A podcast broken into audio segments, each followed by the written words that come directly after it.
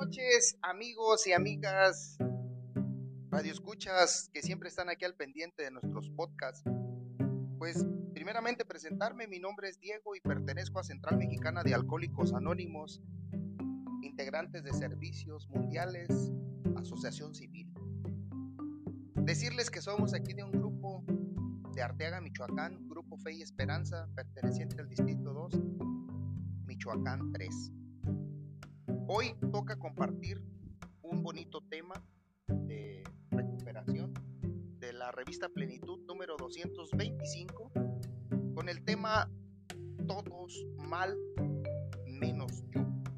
Es de un amigo J. Bricio del área Coahuila Laguna que es el que nos va a compartir.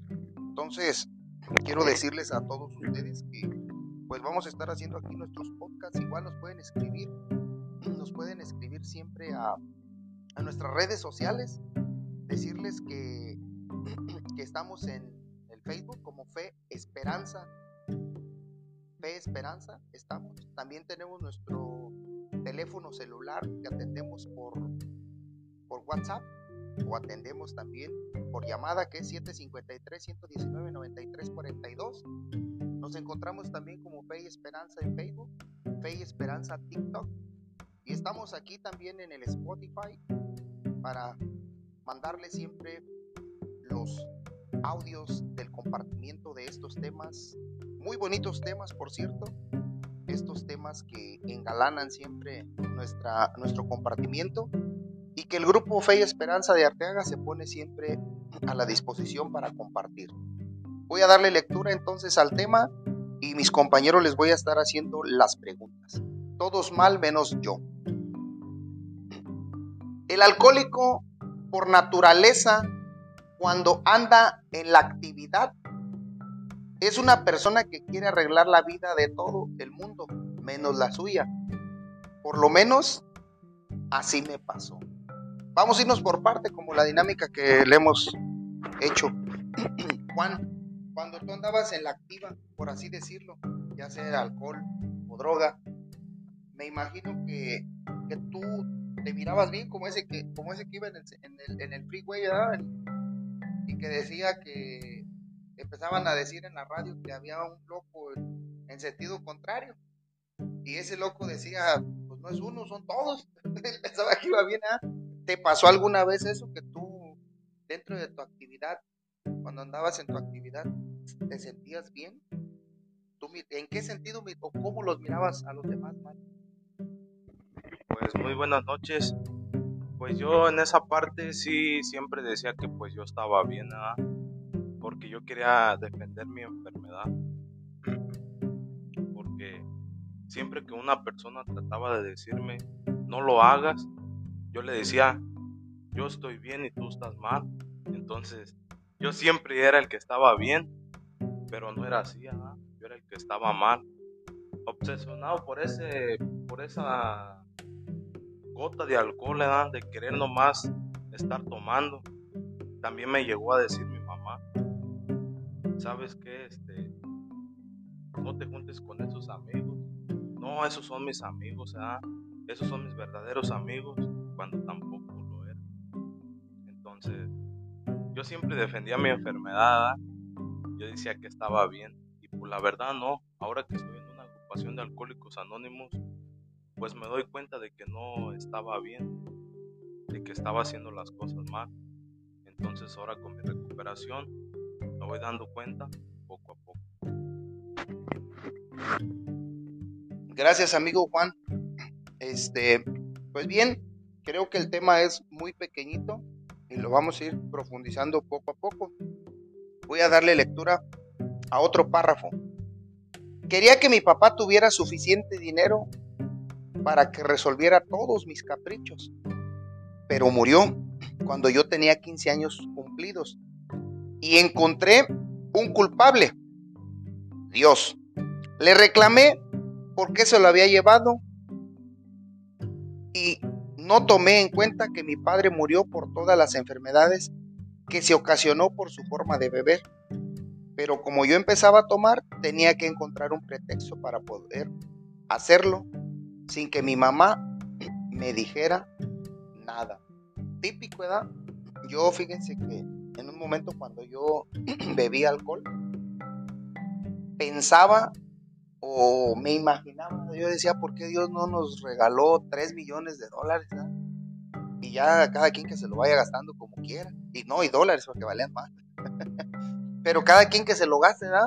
Ya si el que se lo quiera gastar en un día, pues que se lo gaste. Yo decía yo, no, yo con que me gaste dos dólares. Y le sacaba. Hasta hacía sumas, restas, multiplicaciones. Y, así pasaba, van a decir que es, que es charra, pero es cierto. Entonces, pues voy a preguntarle a mi compañero Jesús, este, si todavía él o tú cuentas con tu papá, con tu mamá, eh, deseabas ese momento que tu padre no estuviera o si estuviera, hubieras querido tener un padre rico? ¿Qué tal? Buenas noches.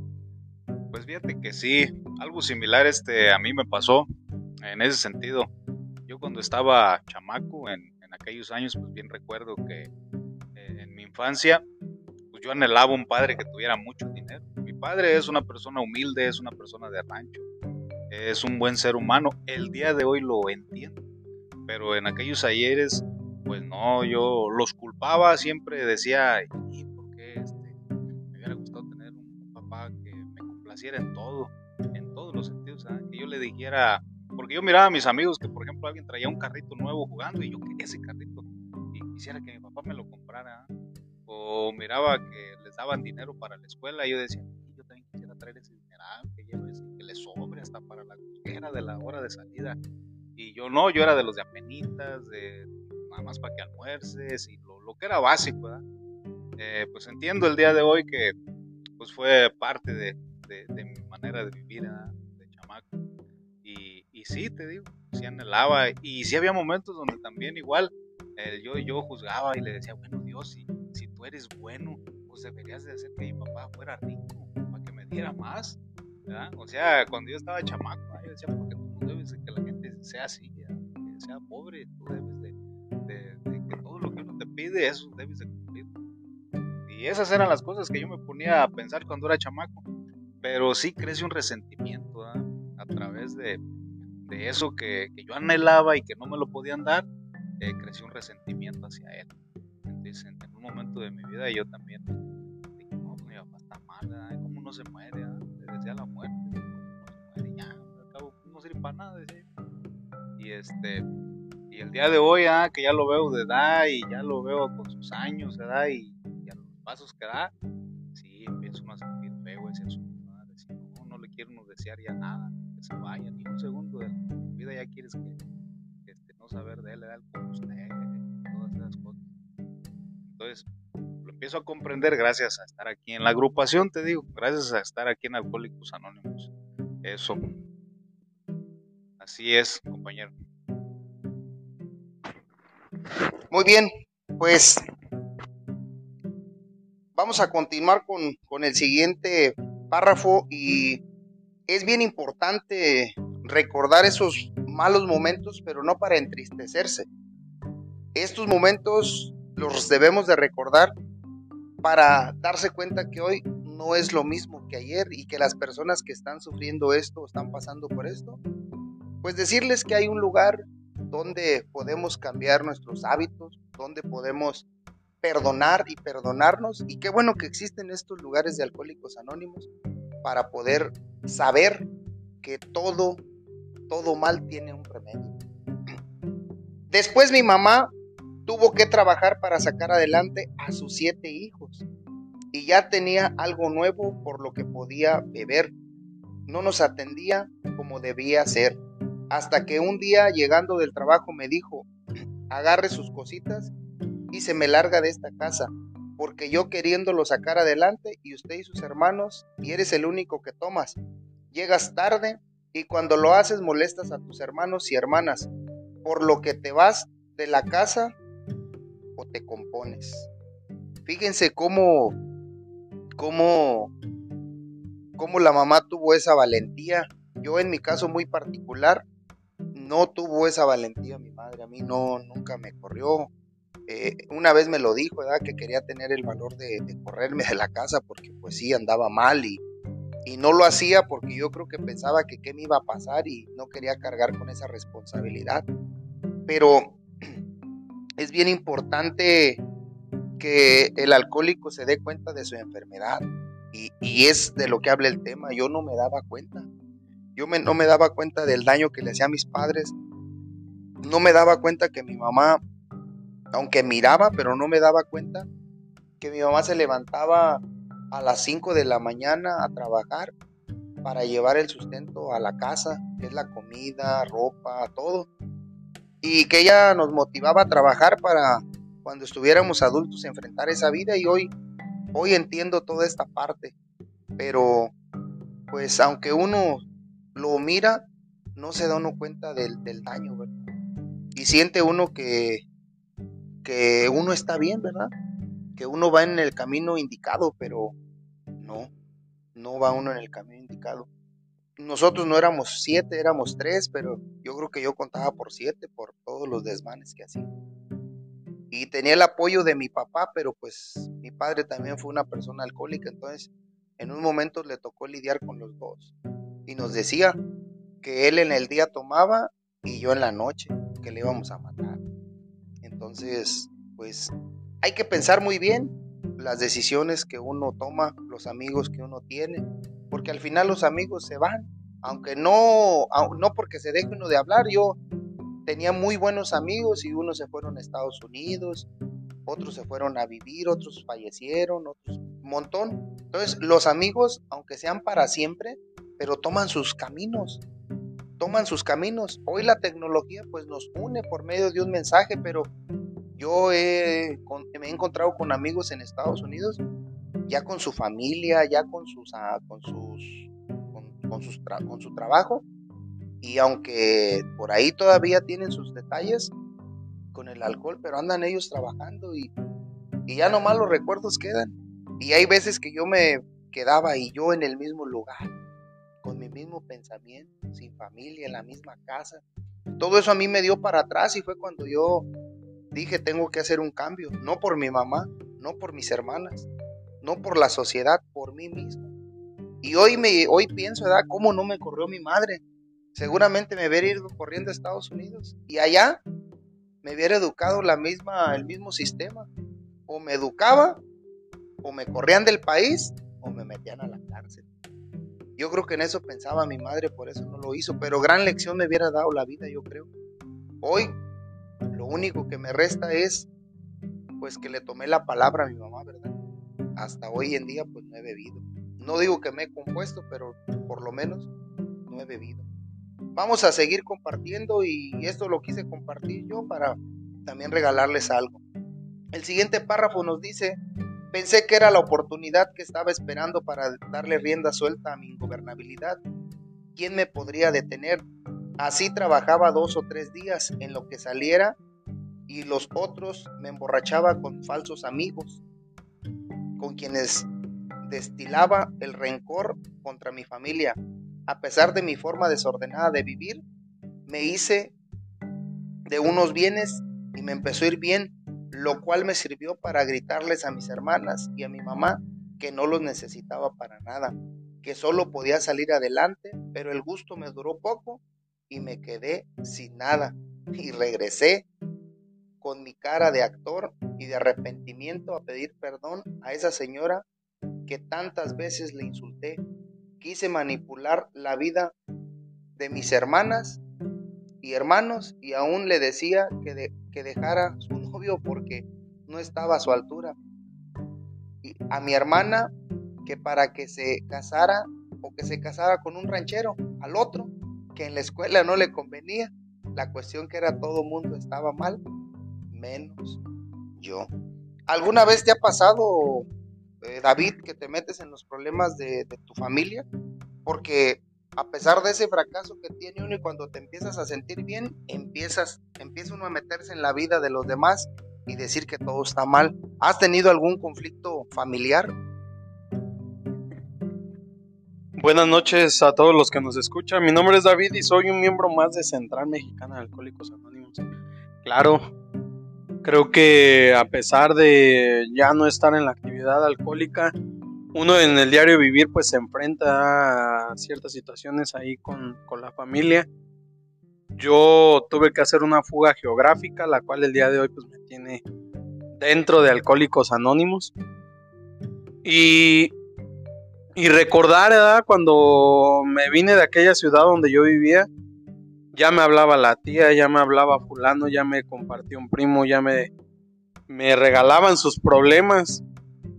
Entonces, pues parte de eso yo decía, ya, ya quiero olvidar, ya quiero cambiar un, modo de vivir diferente. Entonces, pues sí, sigue uno enredándose a pesar de que ya no estoy dentro de la actividad del, del alcohol. Pues que los chismes, que las peleas, que fíjate que, que la hermana ya se peleó y, y, es un batallar, al final de cuentas recae uno en, el grado de conciencia en el cual pues cada quien tiene que hacerse responsable de, sus actos, de su vida.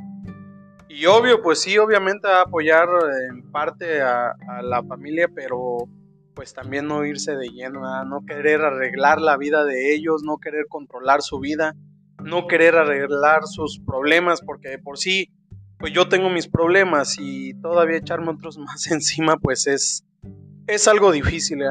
Y más siendo la familia, porque pues quizás ah, llega la situación en la cual se están peleando y al rato ya están bien y o incluso la mamá, el papá ya peleados y, y al final de cuentas terminan bien y uno es el que queda mal por estarse pues entremetiendo, ah sí, e-, esa es la palabra de estar ahí en la vida de los demás y, creo que para mí ah, hoy en día he aprendido a base de la experiencia y quizás los compartimientos de, los padrinos dentro del grupo, que pues cada quien es responsable de, sus actos.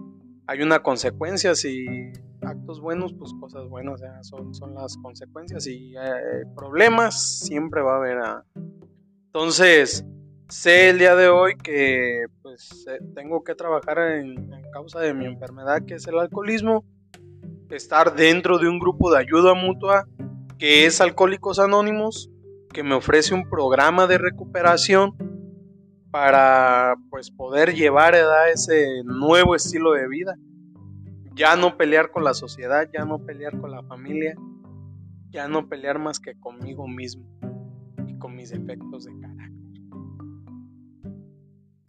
Muy bien, pues sí, yo creo que a veces uno siente feo que, que la familia se, mete en problemas, se da y que siente uno la desconfianza, es muy, muy atónito que, sienta esa desconfianza el, el, alcohólico, el ver que su hermana se casó con alguien que no, pero son, son las inseguridades que lleva uno dentro, ¿verdad? Porque pues nada de lo que le pase, yo creo que todos los seres humanos tenemos la capacidad de salir adelante y yo creo que a, a mí también me pasó, era que me sentía muy inseguro y hoy pues hoy no, hoy simplemente pues les brindo el apoyo a mi familia cuando puedo, porque a veces no se puede aunque uno quiera, pero siempre estar al pendiente.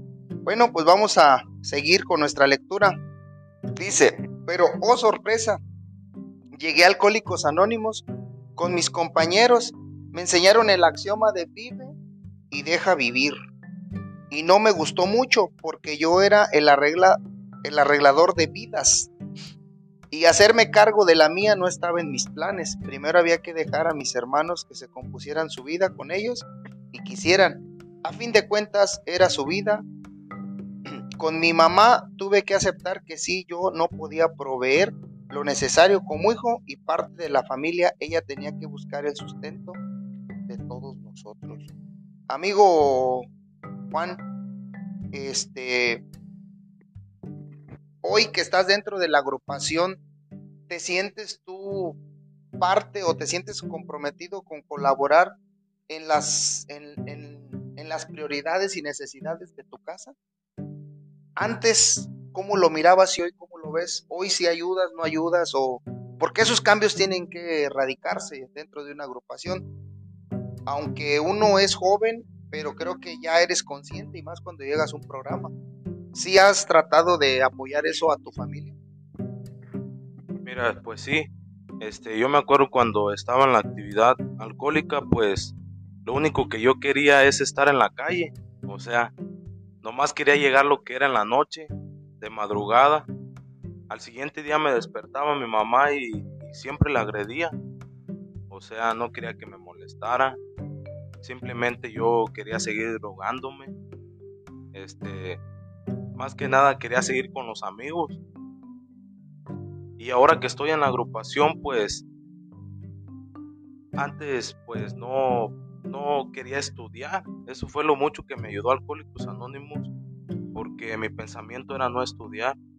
Entonces ahora que estoy en la agrupación, me he motivado más a seguir mis estudios.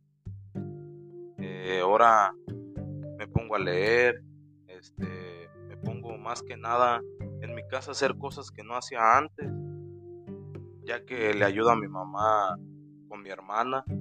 Eh, hay veces que la cuido y antes, cuando estaba en, mi, en mi zona de confort de mi drogadicción, pues simplemente no quería cuidar a mi hermana, simplemente nomás quería estar drogándome ahí con los amigos.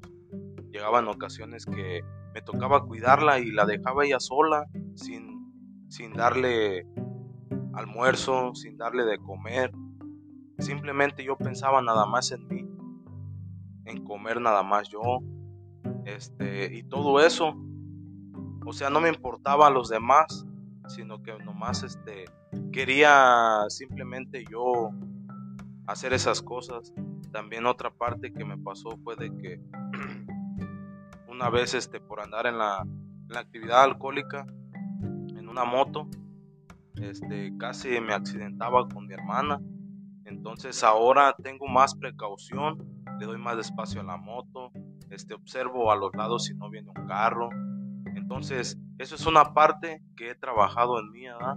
De que ahora sí pienso las consecuencias que pueden pasar y antes no las pensaba. Decía, pues no pasa nada, no creo que vaya a pasar nada. También una, una parte que tenía de mí era de que siempre me iba a drogar, ¿verdad? Entonces, ahora que estoy en una agrupación, ahora la meta es de ya no me quiero drogar, ¿verdad? y esto me ha ayudado mucho el grupo aquí de Alcohólicos Anónimos y también a todas las personas que pues nos escuchan, pues que se acerquen a una agrupación de ayuda mutua. Gracias amigo Juan por tu compartimiento y seguramente nos van a escuchar en pues en muchos países que, que compartimos este, esta, esta misma enfermedad, estos mismos problemas. Nada nos hace diferentes porque sabemos que aunque dejamos de beber, seguimos teniendo nuestros conflictos emocionales, tenemos, seguimos teniendo nuestros problemas y nuestros detalles. Es parte de la naturaleza del ser humano. Y creo que el compartir estos problemas pueden ayudar a otra persona a salir adelante. Voy a seguir dándole lectura. Dice, pero no entendí la lección. A pesar de tener varios años en el grupo, tuve una recaída emocional y volví a las andadas. Pero ahora con mis hijos, al mayor lo casé porque embarazó a su novia. A mi hija, pues el novio no me gustaba porque no trabajaba. Y así muchas cosas más. Quería seguir siendo el director de la orquesta. O tocaba el son que yo quería o tocaban. Así estaba yo, tan mal emocionalmente, que sin querer un día, compartiendo en un grupo de mi distrito, se me acercó un compañero y me dijo, lo que te falta es apadrinamiento para que te enseñes a dejar que tu familia viva como ellos crean que están bien. Tienen todo el derecho de equivocarse. Tú no eres Dios, ni haces, ni haciador de las cosas, y menos de sus vidas.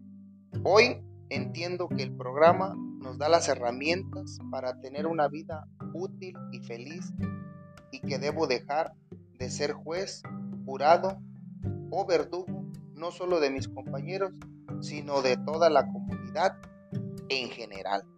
Fíjate qué, qué lección le dejó la vida a este compañero Jesús, porque muchas de las veces lo que más aborrecemos, lo que menos queremos, lo tenemos en casa. Y por lo regular así es. Así es. Yo les decía ayer en un compartimiento, me gusta dirigir la orquesta, pero no me gusta que me la dirijan, ¿verdad? me gusta criticar, pero no me gusta que me critiquen. Pero todo eso es porque uno lo tiene. Cuando yo veo a compañeros que dicen, no quiero que me critiques, es porque sí les gusta criticar. Y a veces los padrinos lo hacen de adrede. Yo he visto a padrinos Que, que, que, a uno les, les pican el ego por manera de reaccionar, ¿verdad? Pero no cabe duda que hasta cuando uno vive esta situación, estamos, y es, es muy vergonzoso, ¿verdad? Mi amigo Jesús, pues es una persona joven, ¿verdad? Seguramente en la vida se va a encontrar, pero ¿qué nos puedes compartir? Si en tu familia crees que las la llevas conduciéndola bien, tienes esos temores todavía de que, como este cuate, da, o, te sientes una persona que, te gusta imponer en tu, en tu casa, o tú dejas que las cosas trasciendan como deben de trascender. Mira, pues tengo una pequeña hija. Eh, igual, pues la enseñanza de aquí, de, ustedes y de los compañeros, el día de hoy comienzo a verlo así, de esa manera que, que sí debo de pues dejarla ser, no tanto ser un hostigamiento en, su vida, de, que sepa ella tomar sus decisiones. Yo nomás lo único que tengo que hacer es su guía, porque aquí me han enseñado que nada es mío. La esposa que tiene uno a un lado, pues simplemente es prestada, es compañía. La hija, pues es algo Dios, ¿verdad? por medio de otro ser humano, para que te des cuenta de valorar la vida, de, saber cuidarse y cuidar a aquella persona.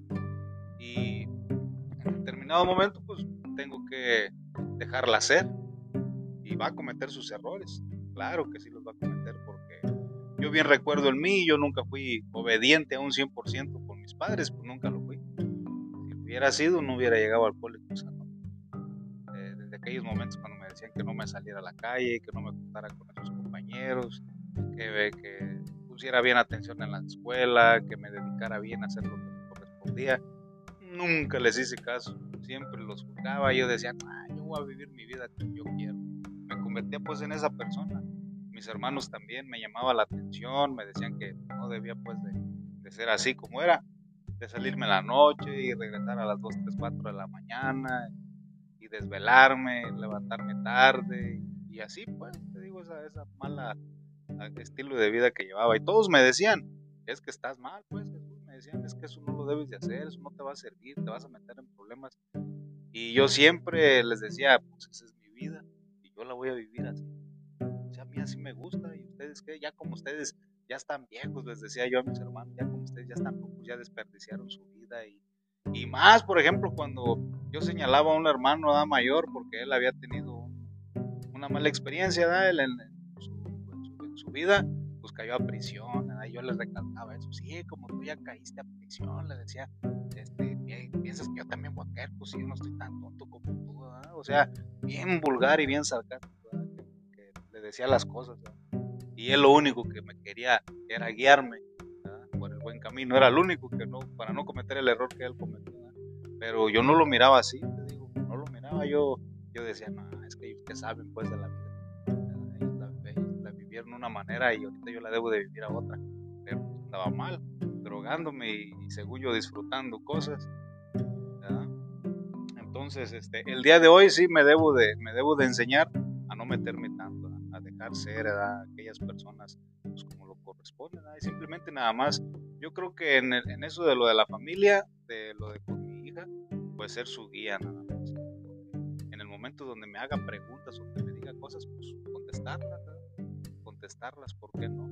E, eso sí me debe de servir mucho la experiencia que yo tuve con mis padres, de que ellos fueron muy cerrados conmigo cuando yo les platicaba algo, no me decían nada, no me sacaban de dudas. Y a lo mejor en, un momento, pues a lo mejor eso a mí no me sirvió. Y, yo con ella pues trato de, de explicarle las preguntas que ella me, me dice de la vida o, o cualquier duda que tiene, que ella quiere ser de grande, y que ella quiere estudiar y que ella adelante. Ahorita yo la enfoco, por ejemplo, otra vez estuvimos platicando y le dije, mira, ahorita tú termina tu primaria y después de tu primaria sigue la secundaria y ahí vamos a ver. Ya después te van a salir tus ideas y qué es lo que quieres. Y vas a ver, Yo te voy a apoyar y yo ahí voy a estar, Y eso es lo que quiero hacer, intentar no, intentar no, este, no ser así, ¿ah? como, el, como el que vas a hacer esto porque yo lo digo. Intentar dejarla hacer un poco. Que se equivoque, al fin y al cabo pues, va a ser un aprendizaje. Muy bien, amigo Jesús, por tu compartimiento. Y qué difícil. Bueno, los tiempos siempre han sido difíciles, pero yo creo que cada día es más difícil. Lo bueno que se debe de tener una conciencia, una mente abierta en estos momentos. Y digo que difícil porque hoy en día los jóvenes se enfrentan con un mundo diferente, hay muchas tentaciones allá afuera. Hay mucho alcohol, mucha droga, mucha, mucho sexo, hay mucho vandalismo. Y todo eso, pues, de cierta manera yo a veces también me preocupa, digo, día que se enamoren mis, hijas, yo también tengo dos hijas, ¿ah? ¿Con qué, con qué tipo de gente se, enfrentan? Yo a veces les digo a mis hijas, no, pues por ahí tengo uno, uno que blanquea, pero no, al final de cuentas ellas deben de tomar su decisión. Yo a mí lo que me corresponde es darles el mejor ejemplo, sí, el mejor ejemplo. Y eso es lo que me quita a mí la inseguridad de que sé que les estoy dando un buen ejemplo, lo menos este, no me van a recalcar el día de hoy. Y, esa, esa chispita que, me llega a mí, pues me hace tener seguridad en mí, ser propio, ser auténtico y seguirle echando ganas aquí al grupo. Porque a veces uno siente o quiere uno abandonar la, la arca, pero ayer decía un compañero en la agrupación que quiénes son los que abandonan el barco quiénes son los primeros que abandonan el barco cuando se va a hundir. Y decía él ahí muy particular que las, las ratas. Bien, le voy a compartir a un compañero si me puede hacer de leerlo. Leerlo, por favor.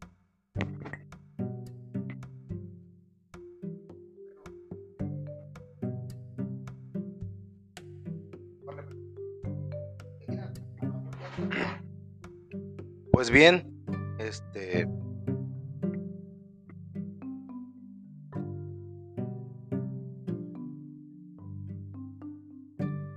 ¿Quién soy yo para negarles que a mis hijos y a mis hermanos, inclusive a mi mamá, quién soy yo si soy un alcohólico más en proceso de recuperación?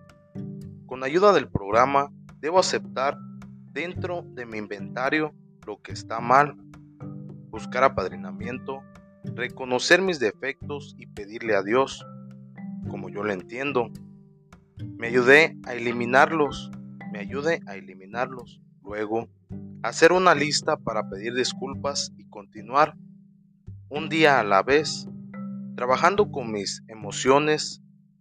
Además, puedo aceptar que hay cosas que no puedo cambiar y deje así que mis seres queridos y mis compañeros vivan también. Muy bien, gracias Juan por darnos lectura a esta parte. ¿Cómo has entendido, David, tú la oración de la serenidad? Creo que aquí en este tema es muy importante trabajar. Bueno, todos los días hay que trabajar esta oración de la serenidad, pero aquí nos la recalca muy, muy bien nuestro compañero de, Coahuila, del área Coahuila, que nos remarca da, qué es lo que va a enseñar. ¿Cómo le entiendes tú esa, esa oración de la serenidad? Bien, este, pues sí, a llevarla a los alcohólicos. Nos regalaron esta oración tan, tan preciada, que es la de la serenidad. Y, y desde luego, pues en el diario vivir se, se necesita. El cual, pues para mí, me ayuda a aceptar todas aquellas cosas que yo no puedo cambiar. Porque siempre es estar luchando en contra de la corriente, siempre es estar peleando con la sociedad, siempre es estar peleando con los demás, con la familia, con los hijos, con el patrón en el trabajo, los trabajadores. Todo, ¿verdad? Siempre es estar peleando con ellos mismos. Entonces, la, la, oración de la serenidad me ayuda bastante. Me dice que pues hay cosas que yo no puedo cambiar. Y esas cosas que yo no puedo cambiar, pues son a las demás personas. Quizás yo, porque tengo la oportunidad y, y estoy dentro de una agrupación de, de, lo que es Alcohólicos Anónimos, pues me regala esa forma de, de que mis compañeros me invitan a adquirir un cambio de juicios y actitudes. Pero las demás personas, pues yo no, yo no los puedo cambiar a nadie más, ni, ni las decisiones, la, ni la vida de Dios se da en sí. Yo, yo no puedo cambiarla, que el día del mañana me den una mala noticia, porque sé que quizás algún día puede pasar. Que, pues, no sé, da que si hoy tengo estabilidad económica, quizás el día de mañana no lo tengo. Entonces, pues me ayuda bastante esa esa oración de, de, la serenidad.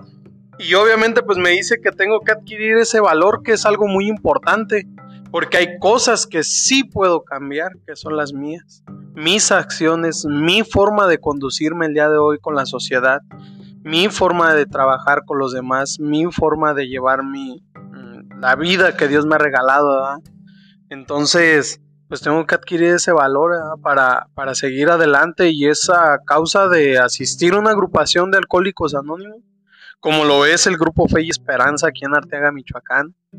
Entonces, pues tengo que adquirir ese, ese valor y la sabiduría de, de discernir la, la diferencia entre las cosas pues es solamente con, con la ayuda de, de, los compañeros, de los padrinos dentro del grupo. Porque si me quedo prácticamente con mi forma de pensar o lo que yo creo, lo que a mí me dijeron, lo que yo escuché, pues obviamente no estoy discerniendo nada. Simplemente estoy otra vez haciendo mi voluntad y no, no la de Dios. Tengo que escuchar la voz de la experiencia y que son los padrinos, ¿ah? los compañeros que tienen más tiempo aquí, que ya la vivieron, que son los que me comparten y me dicen, pues mira, yo tuve una situación así.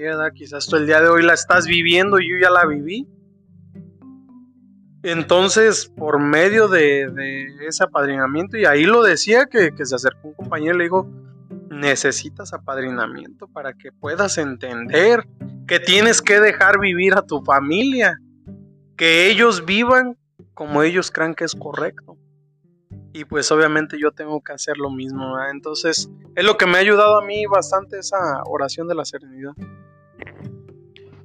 Muy bien, gracias. Pues fíjate que cuando uno llega al grupo de alcohólicos anónimos, lo que menos quiere uno es apadrinarse por todos esos tabú que tiene uno, ¿eh? que porque le van a dirigir uno la orquesta, pero es porque uno es así, no es otra cosa, es por otra cosa, es porque uno es manipulador, o sea, yo siempre les he dicho a mis compañeros que lo que menos quieres es lo que más tienes. ¿ya? Y dices que me va a dirigir la orquesta. O muchas de las veces porque uno le da vergüenza contarle al padrino lo que realmente uno es. Porque no quiere uno comprometerse. Y precisamente la, la, la, oración de la serenidad habla de ahí. Yo me acuerdo que me decían agárrate un padrino. Pero yo los miraba todos chiquitos y orejones en ese tiempo. La verdad yo decía, ¿qué me puede ayudar esa persona? que nomás dice que estudió hasta primero de primaria. Y había otro que decía que, que no había estudiado. Yo decía, ¿en qué me van a ayudar? Pero pues no sabía que tenían la experiencia de la vida y que, que estaban aquí en el grupo de Alcohólicos Anónimos porque ya habían tenido muchas vivencias. Entonces, precisamente es eso, ¿no? dejarme guiar era la respuesta correcta y, y sufrí mucho en ese sentido porque yo la verdad pues no me gustaba apadrinarme porque no me, no me gustaba que me manipularan, decía yo, esa era la, esa era la palabra que yo ponía, no me gustaba que me manipularan, ¿por qué? Porque era compromiso. Y una vez cuando me apadrino, recuerdo bien, fue un apadrinamiento, pero no fue cuestión, aunque era personal, pero no fue algo cuestión de mi recuperación. Recuerdo que en ese tiempo había unos programas de incentivos para los maestros y, y, con toda la pena me le acerqué al maestro, pero yo lo que quería era que él me dijera, yo te paso la clave, yo te conecto con los meros chipocludos, era lo que yo quería. Y lo único que recuerdo que me dijo, hasta me troné, me fui bravo esa vez. Dije, sí, no quieren que me ayudarme, nomás ellos quieren superarse, ellos no quieren que yo tenga, porque saben. Me acuerdo que me dijo, pues estás en una zona donde, donde, donde estudian. Dice, ponte a estudiar, me dijo. Ponte a leer. Y no, pues no, no me gustó ese apadrinamiento. ¿Por qué? Porque el padrino no te va a llevar jamás, un padrino te va, te va a llevar la pesca, te va a enseñar a pescar y te va a dar la pauta a seguir. Pero yo quería que mis padrinos me solucionaran los problemas. Que si tenía un problema económico me dieran dinero para pagar. Que si tenía un problema familiar que fueran a hablar con mi esposa para que le hicieran caso a ella y para que eh, ella creyera en mí. Y me dijeron los padrinos, no hijo, no, no arreglamos problemas. No somos ni veterinarios ni parteros. Dice los padrinos, aquí lo único que tenemos es la pauta a seguir. Pero no me gustaba, porque cuando apadrinaban los padrinos, no, pues me hacían que me comprometiera conmigo Y al final de cuentas me decían, y es que el problema no lo traigo yo, lo traes tú. Dije, hijo de la. Entonces, este, pues, fueron de las cosas que, que, que, que, no me gustaron en, en, sí. Y creo hoy en día que, que la vida me ha, me ha dado esa, esa certera de mejor apadrinar. Entonces, este, pues yo busco esos padrinos. Un día me hicieron una pregunta en una mesa de trabajo, en un evento, que si cuando uno dejaba de apadrinarse y, la verdad pues nunca, si puedas tener 50 años aquí, ya los quisiera uno vivir. Pero yo creo que en todo momento se debe de apadrinar uno. Yo días anteriores atrás andaba muy cadizbajo en la cuestión espiritual.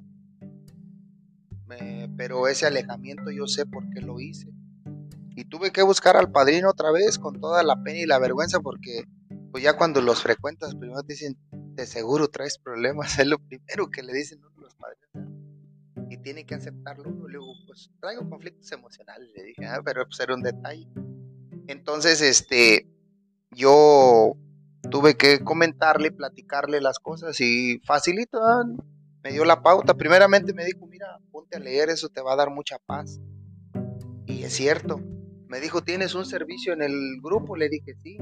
¿Cuál? Ya le dije, no, pues el de cafetería. Y ya me dio ahí algunos, algunos, algunas cosas me dio a, que, hiciera. Entonces, este, yo pude entender, eh, pude entender cuál era lo que, pude entender lo que, lo que yo quería y sentía, pero la soberbia a veces no me deja porque creo yo saberlo todo y hoy me di cuenta que no sé nada. Y, pero cuando uno trae los problemas más, yo lo bueno que no permití que, que, me, que me llegaran más los problemas más, más a fondo. Eh, pude tener esa luz de sobriedad, la lectura me ayudó mucho y sobre todo la oración de la serenidad, porque ahí en la lectura que él me sugirió que leyera, me mencionaba la, la oración, ¿eh? Y la oración simplemente me dice, ¿da? Que hay cosas que yo no voy a cambiar. ¿Y cuáles son? Pues la de todos los demás, la de mi familia, inclusive la de mi mamá. Yo la vida y su pensamiento y su ideología, yo no lo puedo cambiar, mucho menos la de un compañero. ¿Qué es lo que sí puedo cambiar? Todo lo mío, todo, pero lo que no quiero, pues de eso trata el tema, ¿verdad? Que yo quiero cambiar todo. Al revés, yo siempre la, la, la oración de la serenidad la utilizaba al revés. Y que me diera esa fuerza, da ese valor para discernir y pues, ¿cómo iba a saber discernir? Pues si lo discernía al revés, ella decía, no, pues cambia tú, luego cambio yo. A ver, ¿por qué no cambias tú? Ah, como tú sí tienes problemas y yo no. Y, ahí me la enfrascaba. Y hoy no, mira, si yo sé que aquella persona tiene problemas conmigo, pues te digo, primeramente esa parte la tengo bien clara. El problema es de él y no mío. Y si el problema fuera mío, pues aprender a pedir perdón, disculpas y, y dejarme de engañar que estoy bien. Porque ese es la, el primer engaño que sufre Diego sentir que estoy bien, porque tengo que comer, eso no es estar bien, eso es cumplir con una responsabilidad, que porque tengo una camisa tampoco, eso es, es una necesidad. Y una vez yo le pregunté a un padrino, ¿qué es estar bien? Me dijo, estar en paz contigo mismo. ¿Y cómo quiero estar en paz conmigo mismo? Es dejarme de meter en conflictos emocionales, dejarme de, de buscar quién fue el primero, la gallina y el huevo. Que si hay un problema con la pareja, pues simplemente sentarnos y platicar y escucharla que te diga ella cuál es el problema que ella tiene conmigo y te va a decir, te levantas tarde, no lavas tu ropa, no ayudas. Te va a decir, pero no respingarle, porque luego, luego uno, y tú también, y tú también, y tú también. Entonces no es así, el tema habla de esto, ¿verdad? hoy el otro día, este, bueno, hoy en la mañana me levanté muy temprano y me dispuse a hacer mis obligaciones y me dice mi hija, me estaba cambiando y me dice mi hija la más pequeña, ¿a dónde vas? ¿Por qué vas tan cambiado? Y todo de negro. Pero yo no le, no le escuché bien, nomás le escuché que dijo, ¿a dónde vas? Y le dije, dame un beso porque ya me voy. Dijo, no, contéstame a dónde vas, me dijo. Y me dijo, ¿a dónde vas? Le dije,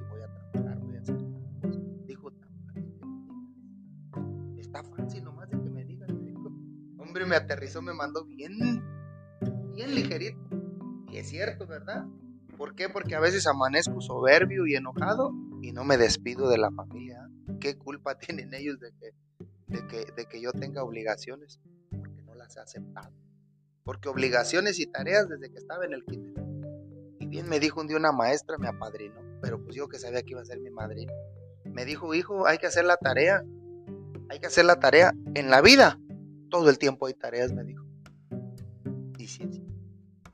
Pues bien, mis amigos, espero que, que les haya gustado este tema. A mí me gustó mucho compartirlo con ustedes. Me siento muy halagado el estar aquí compartiendo podcast. Los invito a que nos sigan en las redes sociales, en, fe, en el Facebook como Fe Esperanza, en TikTok Fe Esperanza. Y también los invito a que nos escriban en nuestro WhatsApp, que es el teléfono 753-119-9342. Si tienen algún uh, amigo, tienen algún este, alguien que tenga el problema, eh, pues yo creo que es muy importante que les digan que ya hay un lugar de recuperación. Excelente noche tengan todos ustedes. Nos despedimos, compañeros y miembros de Central Mexicana de Alcohólicos Anónimos del grupo Fe y Esperanza Arteaga. Feliz noche, mis amigos.